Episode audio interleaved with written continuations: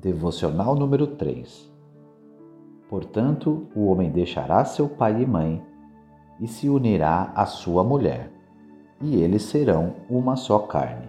Gênesis 2, 24 Deixar Casamento implica em deixar.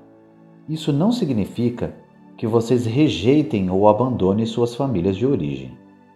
Antes, significa que as necessidades e as preocupações da sua nova família têm precedência sobre os desejos e as práticas da família anterior. Vocês devem criar juntos novos padrões de vida que se ajustem ao contexto específico e aos respectivos dons e necessidades. Vocês não deixaram de fato sua antiga família se insistirem automaticamente para que tudo em seu relacionamento seja feito como vocês viam ser feitos no casamento e na família de seus pais. Em suma, seu cônjuge deve ter prioridade incontestável em seu coração.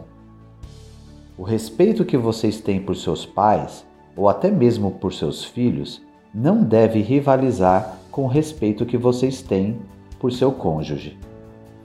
Reflexão: Faça uma lista das maneiras pelas quais você pode ter falhado em deixar seus vínculos anteriores e em transferir sua lealdade suprema de todas as demais pessoas para o seu cônjuge.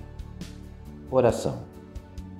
Senhor, tira de nosso peito esses corações divididos, que amemos a Ti mais do que a todos os seres do universo.